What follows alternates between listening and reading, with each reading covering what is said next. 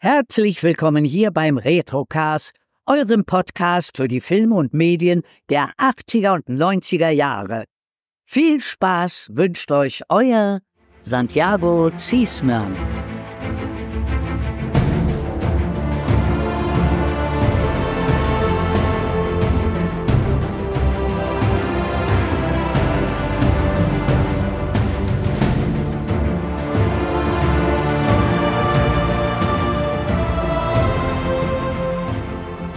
Hallo Peter. Moin Kai. Heute mal kein Trash-TV, heute wird es wieder ein bisschen anspruchsvoller und äh, wir müssen demnächst unbedingt wieder Trash machen, Peter, das geht so nicht.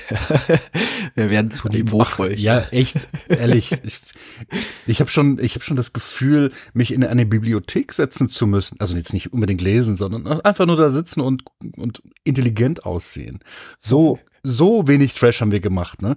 Nein, also mal Hand aufs Herz. Jetzt haben wir gerade einen einen guten Grund, aber ich glaube, das lag halt nicht daran. Der Plan für das, was wir jetzt heute aufnehmen, der stand ja schon länger fest. Ja, richtig genau. Notruf hatten wir vor ein paar Wochen schon mal drüber gesprochen, dass wir da mal eine Folge zu aufnehmen könnten. Und ja, jetzt war es kürzlich so, dass Hans Meiser verstorben ist im Alter von 77 Jahren. Deswegen können wir an der Stelle hier auch einfach sagen, ja, Hans Meiser, vielen Dank für coole Folgen Notruf und ja. äh, viele andere Dinge, die du früher getan hast. RTL aktuell quasi der erste Anchorman bei RTL, die Talkshow mhm. Hans Meiser, die ich aber nie groß gesehen habe und was du sonst immer so getan hast hast. Ich habe Hans Meiser damals in jungen Jahren mal live getroffen. Der war damals ja noch mhm. bei RTL äh, in Luxemburg. Also RTL steht ja für Radiotelevision Luxemburg. Und mhm. die waren damals eben noch nicht in Köln. Und den habe ich damals mal irgendwann zur Mittagszeit in oder in, in Abendstunden, glaube ich, war es sogar äh, in Trier im Horten äh, gesehen. Das äh, der Vorgänger vom Kauf, äh, was war's, Kaufhof oder irgend sowas auf Gute jeden Frage. Fall. Auf jeden Fall haben die da äh, mit mehreren Kollegen zum Mittag gegessen. Und mhm. als kleiner Bub, guck mal, da ist ja Hans Meiser, war das natürlich ein Highlight. Ja. Hans Meiser. Ja, also ich muss auch sagen, mir ist der immer im Gedächtnis geblieben, weil er äh, also wenn ich Hans Meiser an Hans Meiser denke, dann habe ich komischerweise auch immer so diese, weil das die gleiche Ära ist, auch der Preis ist heiß und diese ganzen Shows, über die wir auch schon gesprochen haben in dieser Zeit, ähm, vor Augen. Und er ist irgendwie damals prägnant, weil er RTL, und das war halt für mich als Jugendlicher schon irgendwie so der Sender, den man sich da so anschaut, um unterhalten zu werden, ist er in meinem Kopf doch irgendwie als seriöser, Anchorman hängen geblieben. Also wirklich der Nachrichtensprecher, den ich so hauptsächlich vor Augen hatte. Das öffentlich-rechtliche habe ich damals nicht wirklich gesehen. Aber wenn, wenn du mich heute nachfragst, ne, Hans Meiser, denke ich an seinen wirklich winzigsten Auftritt in fast jeder Sendung von RTL Samstagnacht. Da habe ich am Boden gelegen vor Lachen. Man sieht ihn, man hört so eine typische Nachrichten Intro-Musik und man sieht so sein Gesicht und der wuppert da so vor sich hin und ich dachte, als ich das das erste Mal gesehen habe, was soll das? Oh, sind jetzt echte Nachrichten? Und dann steht er an so einem Xylophon und spielt diese Musik, die man im Hintergrund klimpern hört, quasi selbst ein. Also es wird so suggeriert. Und er sagt, komischerweise in ganz schlechtem, halligen Ton, ne? RTL Samstagnacht die Nachrichten. Und an diesem Punkt habe ich am Boden gelegen und gerollt vor Lachen, weil das so immersiv am Anfang war und mich dann total abgeholt hat mit diesem Scherz. Richtig gut.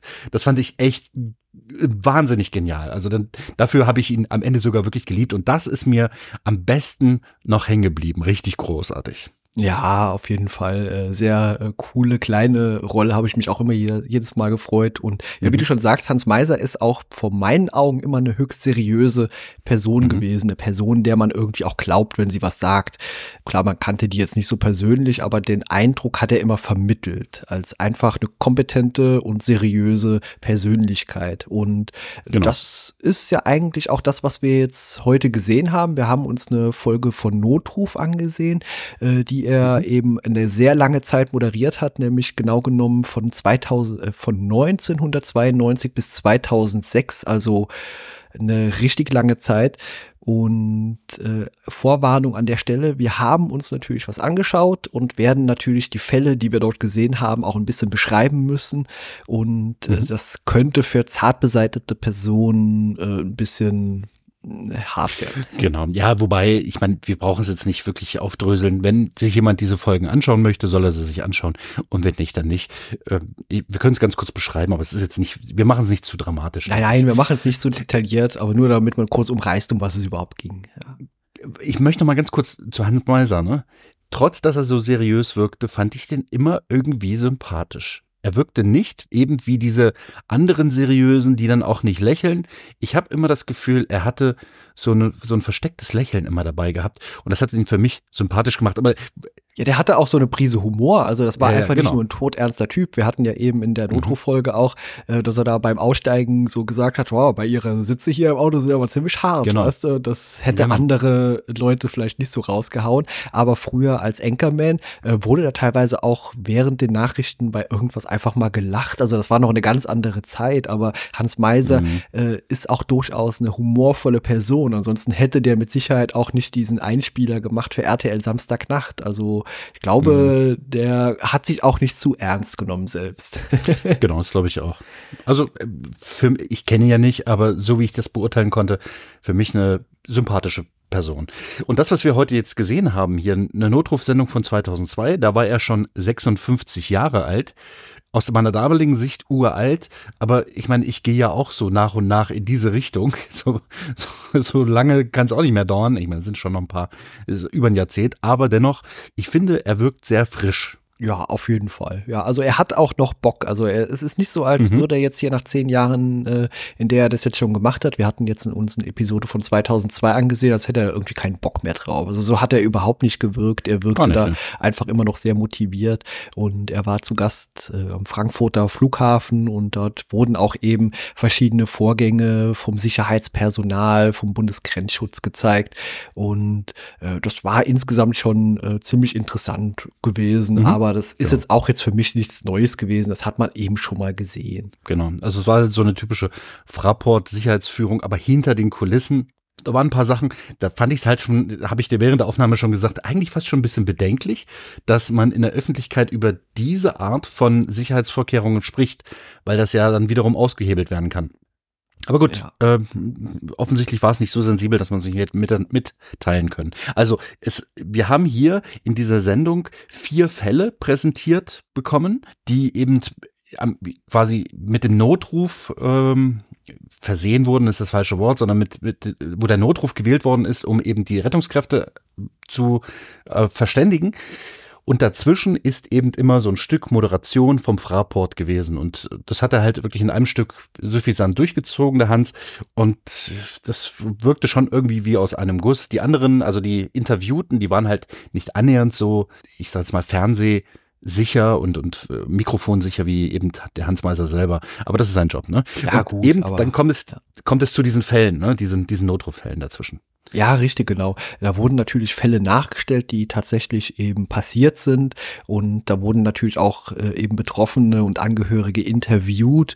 Und ja klar, das sind einfach Leute von der Straße, dass die jetzt genau. irgendwie genau. auch irgendwie nicht die besten Sprecher sind, ist ja egal, aber es wirkt eben äh, trotzdem nachvollziehbar. Also man glaubt das eben und äh, die Qualität, in der diese Unfälle nachgestellt wurden, da steckt, glaube ich, auch schon jede Menge Geld drin. Also die Serie mhm. wurde schon sehr aufwendig produziert. Ja. Und das ist ja, schon äh, interessant zu sehen. Ja, aber genau genommen waren es ja nicht irgendwelche Leute von der Straße, sondern tatsächlich die Person und die Familien, so wird es mir suggeriert, die Person, denen das auch selbst passiert ist. Das waren keine Schauspieler oder Laiendarsteller, sondern das waren tatsächlich die Betroffenen.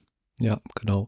Der erste Fall, den wir gesehen hatten, da handelte es sich um eine gestürzte Rollerskaterin auf so einer Skatebahn, die sich wohl am Oberschenkel verletzt hatte. Und im Grunde laufen diese Fälle ja auch äh, relativ ähnlich ab. Dann wird halt geschildert, wie die, die Begleitungen da drumherum, ja, ich sag's mal, erstmal ein bisschen panisch sind und dann versuchen wollen zu helfen. Im Grunde, jede dieser kleinen Folgen zeigt, wie eine gute Versorgung ablaufen kann. Denn so richtig schief gegangen ist ja nirgendwo etwas. Also es war so, ihr könnt euch auf uns verlassen, uns den Rettungsdienst, ne?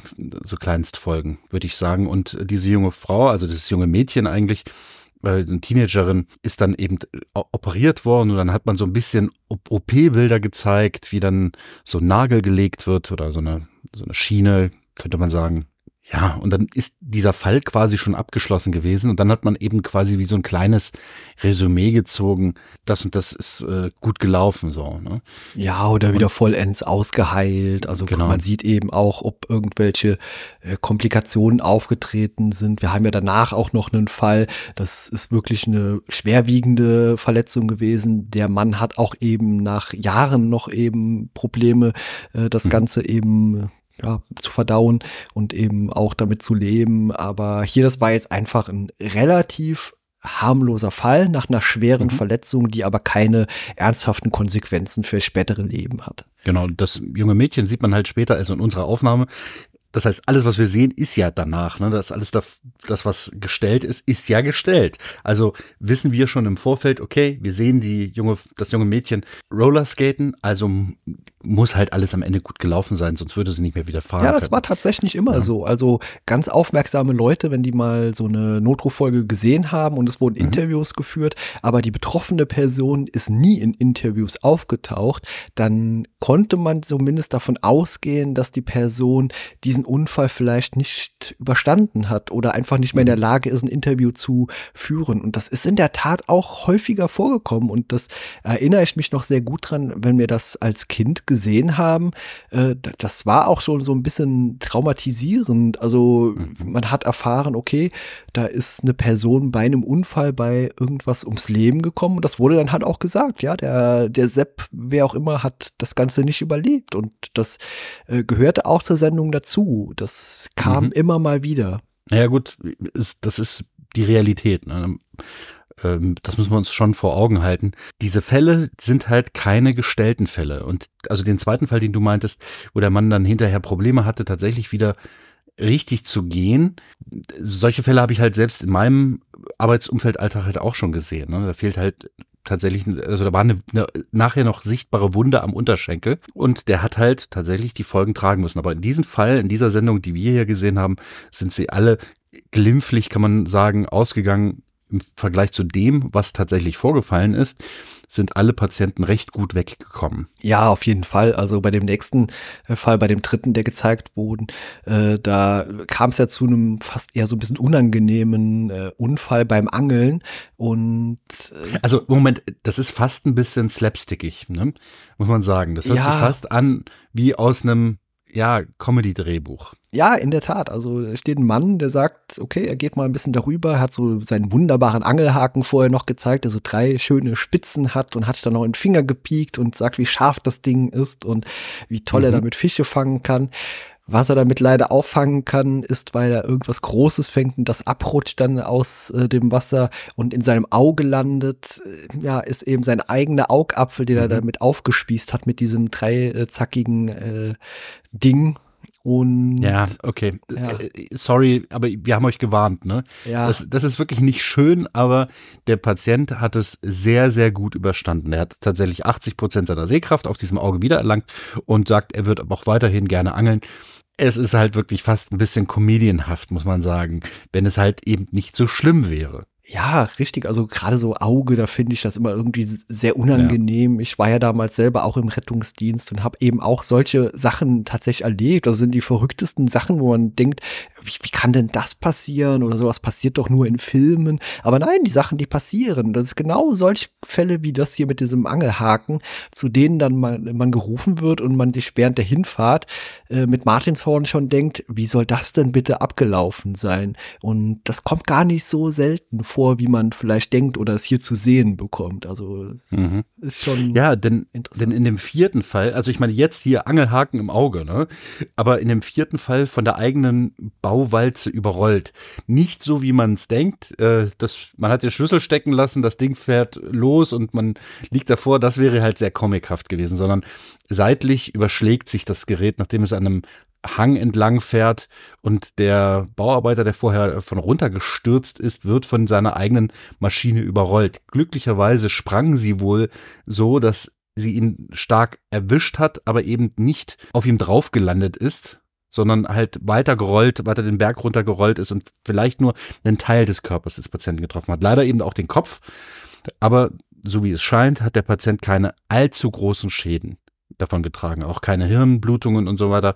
Insofern ist das halt auch alles relativ glimpflich abgelaufen. Wenn man eine Sendung einem Kind zeigen wollen würde, wäre das vielleicht eine derer, die man einem Kind noch zutrauen mögen könnte. Ja, also man hört schon, ich spreche Alter, so, ja, ja, ja man, man, hört schon, ich spreche so im Konjunktiv, denn tatsächlich einen zu Tode kommenden Patienten, ja, ich weiß nicht, ob man das dann unbedingt einem Kind zeigen müsste. Gab es eigentlich eine Altersbeschränkung für diese Sendung? Weißt du das? Es lief sonntags abends um 19.10 Uhr, das war so die Regelsendezeit, also eigentlich mhm. noch in der FSK 12 äh, Sparte würde ich es einordnen. Mhm. Und ich glaube, okay, ja. da ich habe es ja auch in sehr jungen Jahren gesehen. Wir haben, glaube ich, die allererste mhm. Folge äh, 92 gesehen. Da habe ich auch noch einen Fall in Erinnerung, äh, wo irgendwie ein, ein Hochspannungsmast irgendwie äh, umgekippt ist und da tatsächlich jemand ums Leben kam, nämlich durch einen äh, Schlag.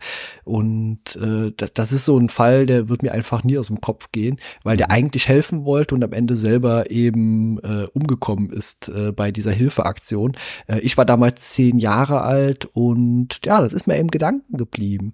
Aber im Gedanken geblieben ist auch vielleicht eine gute Überleitung. Äh, Peter, so interessant das hier ist, spornt das vielleicht auch ein bisschen äh, dazu an, äh, dass man irgendwie Schaulustige provoziert?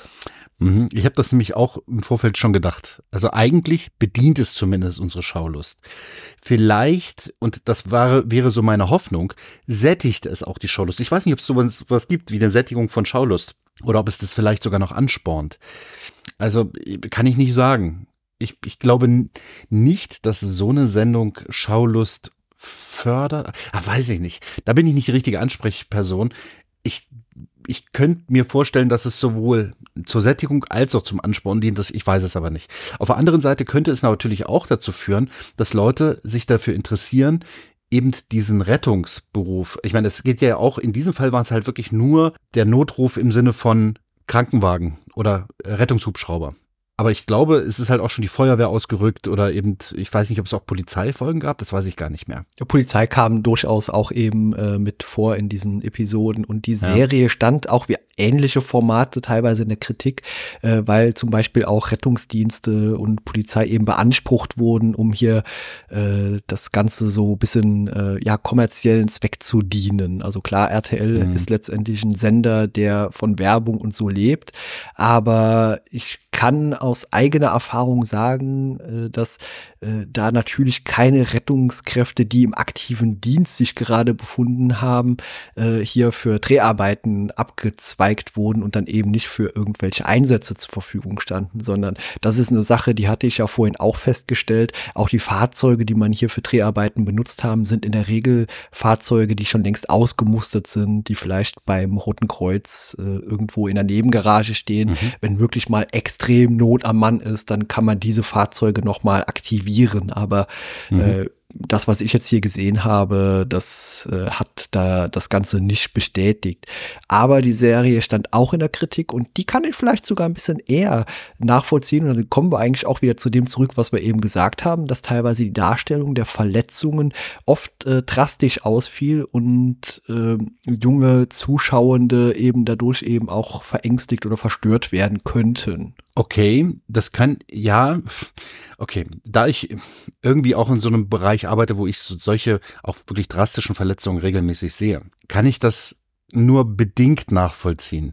Denn das, was ich sehe, sind tatsächlich die echten Verletzungen. Das, was wir hier in dieser Folge gesehen haben, waren zum Teil gute Schminkungen, nennt man das so? Also äh, gute, gute Maske oder ja Maskensimulationen von Wunden. Das muss ich ganz ehrlich sagen. Also das sah zum Teil äh, schon gar nicht schlecht aus. Aber gut, ich meine, es ist ja eine Abbildung der Realität. Ist halt die Frage, was kann man einem Zwölfjährigen oder vielleicht sogar Jüngeren zumuten? Und da, da bin ich einfach nicht die richtige Person, das beurteilen zu können. Denn, also das müsste man tatsächlich einem Psychologen überlassen, so eine Entscheidung. Aber also ich persönlich würde sagen, okay, wenn man jemanden vorher aufklärt, darüber spricht und dann halt diesen die, also die Möglichkeit gibt, das in einer Diskussion zu verarbeiten, finde ich das nicht so schlimm. Aber wenn sich halt jemand daran stören kann, dann halt lieber Vorsicht. Ne?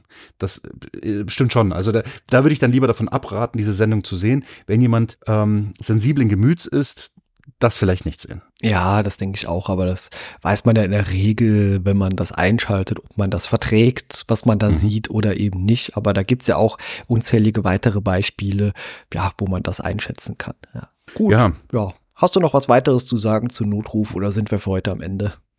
Also zu sagen habe ich ja generell überhaupt nichts. Aber beizutragen schon mal jetzt gar nicht mehr. Ich denke, ich, denk, ich bin durch, ja. Also äh, pff, mir geht's gut genug. Ich, für mich muss kein Notruf gewählt werden. Und das ist gut so. Ja, als abschließenden Satz möchte ich noch sagen, dass das Format Notruf für mich auch immer irgendwie eine gewisse Seriosität ausstrahlt. Also alleine durch Hans Meiser natürlich, aber das ist auch jetzt keine Sendung gewesen wie diese anderen Trash-Sendungen, die wir uns teilweise angesehen haben. Also ist durchaus anspruchsvoll und meiner Meinung nach auch RTL, egal wie der Sender heißt, konnte man sich das sehr, sehr gut anschauen und auch jetzt nach all den Jahren wirkt die Sendung hochwertig produziert. Ja, ist immer die Frage, was man als hochwertig betrachtet, aber ja, ich kann dich da an dieser Stelle bestätigen, es wirkte nicht wie Schrott. Das ohne Frage. Ne? Auch, dass es, obwohl es eben nicht nur Laiendarsteller waren, sondern wirklich die betroffenen Personen, war es doch gut. Besser als einiges, was wir gesehen haben von tatsächlichen Laiendarstellern es sei denn so richtig bezahlten Profis. Also da haben wir schon Schlimmeres gesehen. Okay, ja, vielen Dank. Dann sind wir für heute am Ende. Danke, Peter, und bis zum nächsten Mal. Tschüss. Ja, Tschüssikowski.